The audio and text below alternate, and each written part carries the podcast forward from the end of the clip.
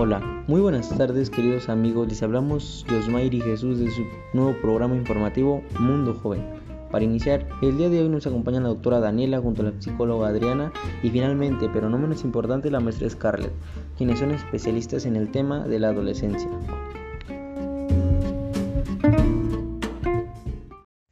Junto a ellas les platicaremos la primera etapa que conlleva la adolescencia.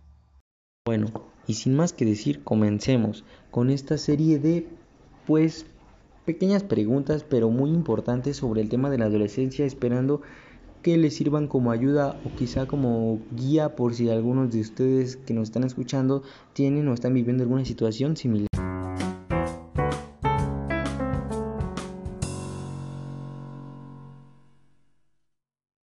Bueno, antes que nada agradecemos de antemano que puedan asistir aquí. Sé que este es un tema muy delicado y que se debe de dejar a los especialistas. Pero para empezar, ¿qué se entiende por preadolescencia? La preadolescencia se suele considerar como la etapa de crecimiento en la que se pasa de la niñez a la adolescencia. En lo personal, considero que es la etapa más importante de la vida, porque es la que marca el inicio del crecimiento. ¿Entre qué años surge la preadolescencia? La duración de esta fase del desarrollo humano se sitúa entre los 10 y los 13 años, aunque depende en gran medida del sexo, como por ejemplo en las mujeres se suele dar entre los 10 y los 12, mientras que en el hombre es de los 12 a los 14, pero claro, no todos somos iguales, esto puede variar.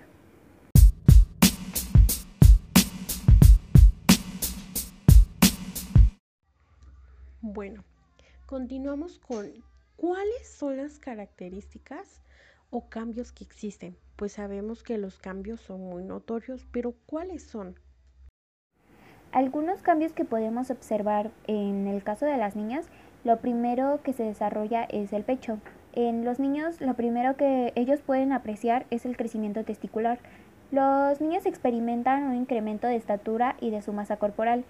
La preadolescencia es la etapa en la que aparece el acné. En el caso de las niñas, el final de esta fase de desarrollo es el momento en el que se manifiesta su primera menstruación. Así que si tú nos estás escuchando, eres o conoces a alguien que aún no inicia sus cambios, no te preocupes, pues es algo normal que vivimos nosotras las mujeres. ¿Qué cambios psicológicos y emocionales existen durante esta etapa? Bueno, la capacidad cognitiva y la percepción del tiempo varían durante la infancia. El niño es incapaz de percibir en la mayoría de las ocasiones las consecuencias que producirán sus actos en un futuro, pero en cambio en la preadolescencia comienza a preocuparse y a medir las posibles consecuencias de sus acciones, y esto representa uno de los primeros inicios del pensamiento maduro. También otro cambio que tienen es que adquieren una identidad y una imagen sobre sí mismos. Comienzan a querer autodefinirse dentro de su entorno, a obtener un rol propio, lo que provoca que empiece a preocuparse por crear y cultivar una imagen ante los demás a la vez que refuerce su imagen sobre sí mismo. El desarrollo de esta imagen hace que el preadolescente sea más vulnerable ante las frustraciones que pueden producir el cumplimiento de sus autoexpectativas que podrían ser, por ejemplo, sobre su cuerpo, su higiene, sus hábitos, entre otros.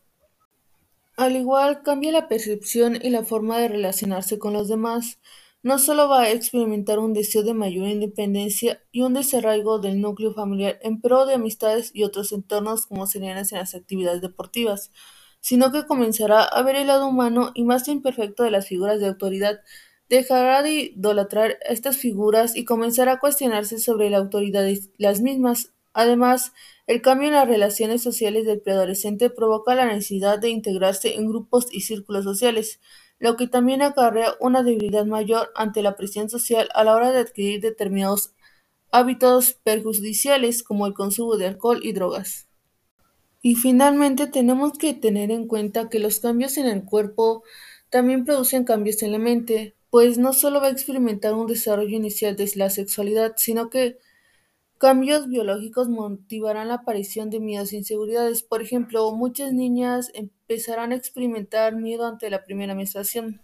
Pero claro que para tratar de evitar esto es muy importante la comunicación con los padres.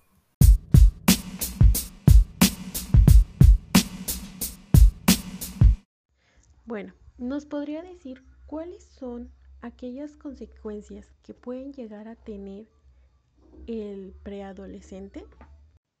Primero que nada, como ya se mencionaba, la comunicación es primordial, ya que de esto parte la confianza y así poder saber con certeza qué es lo que está pasando con nuestro hijo o hija y así poder evitar algunos riesgos que se puedan presentar, como algún tipo de burla por los cambios que están viviendo.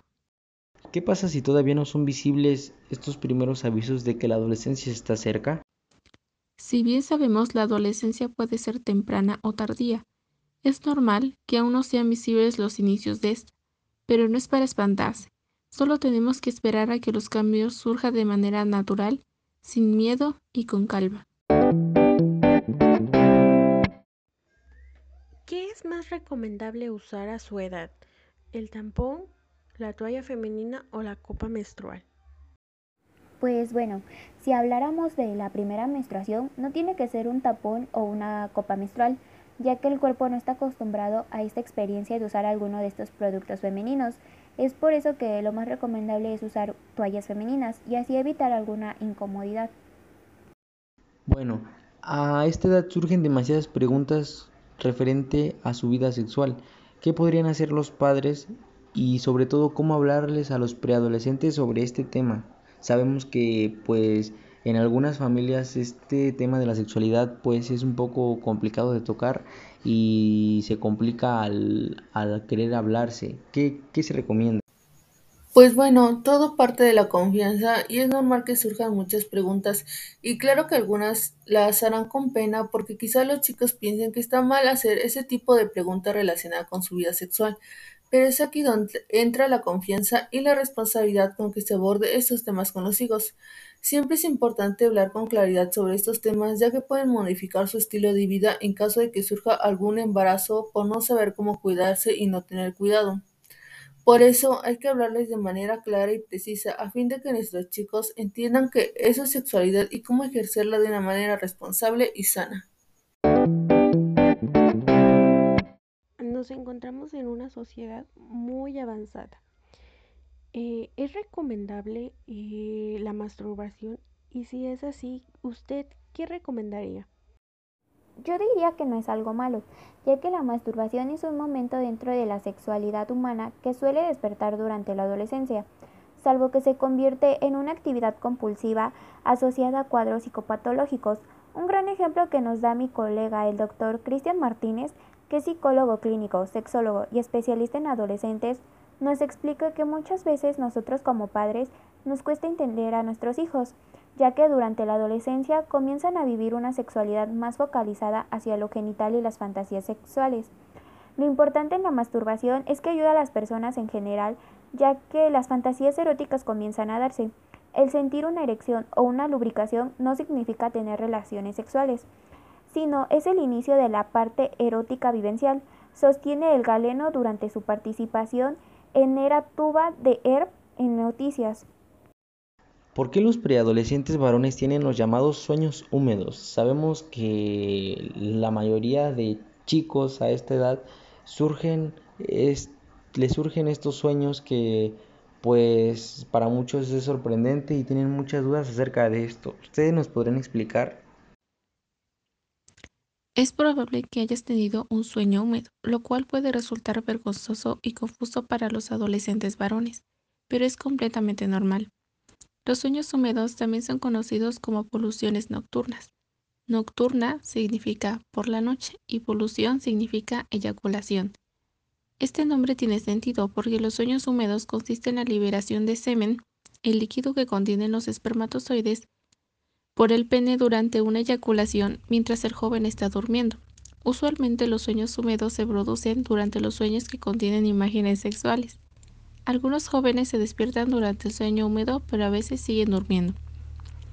Los sueños húmedos comienzan en la pubertad, cuando el cuerpo comienza a producir más testosterona, la principal hormona masculina. Aunque algunos jóvenes pueden sentirse avergonzados o hasta culpables por tener sueños húmedos, no se los puede controlar ni evitarlos. La mayoría de los jóvenes los experimentan en algún momento durante la pubertad e incluso algunas veces en la adultez. Eh, ¿Ustedes creen que la educación sexual ahora, en estos tiempos, es buena o es mala? ¿Y nos podría decir el por qué? La educación sexual no solo beneficia a los que la reciben, sino a la sociedad en general. Se evitarían muchos casos de abusos y violencia de género. Las ideas de respeto, amabilidad, consentimiento se están perdiendo entre los jóvenes, ya que la mayoría de ellos han crecido sin enseñanzas de ética. ¿Creen que los embarazos a temprana edad se den por una mala educación sexual, sabiendo que en este momento de la vida y en este tiempo, pues la mayoría o gran parte de embarazos surgen en la, en la en temprana edad?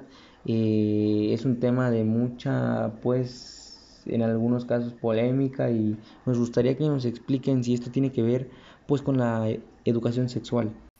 Bueno, desde mi punto de vista yo opinaría que sí, y creo que este mismo pensamiento lo compartimos varios especialistas como profesores, pues la falta de educación sexual en edad temprana está ligada a relaciones sexuales sin consentimiento pleno de alguna de sus partes, como ya lo mencionó la maestra Scarlett, y estas derivan a embarazos no deseados y enfermedades veneras que incluso pueden provocar hasta la muerte.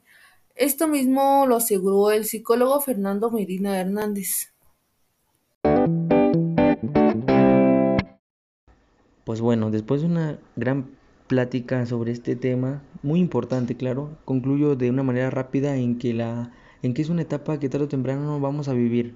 Y, y, como ya se mencionó es una etapa llena de muchos cambios y es por eso que debe de haber mucha comunicación con los padres porque pues puede definir nuestra vida futura o nuestra vida adulta. Entonces es por eso que se debe de platicar con los padres y tener esa confianza mucha confianza para poder pues expresar nuestras dudas como adolescentes o preadolescentes y los padres pues tener un buen consejo que dar para que sus hijos estén tranquilos y sepan que cuentan con alguien en esta etapa, ¿no? Que no están solos. Pues bueno, gracias por escucharnos, padres de familia. Esperemos pues haber ayudado un poco en, en este tema. Si alguno de ustedes tiene algún hijo, pues haberlos ayudado, ¿no? Muchas gracias, hasta la próxima.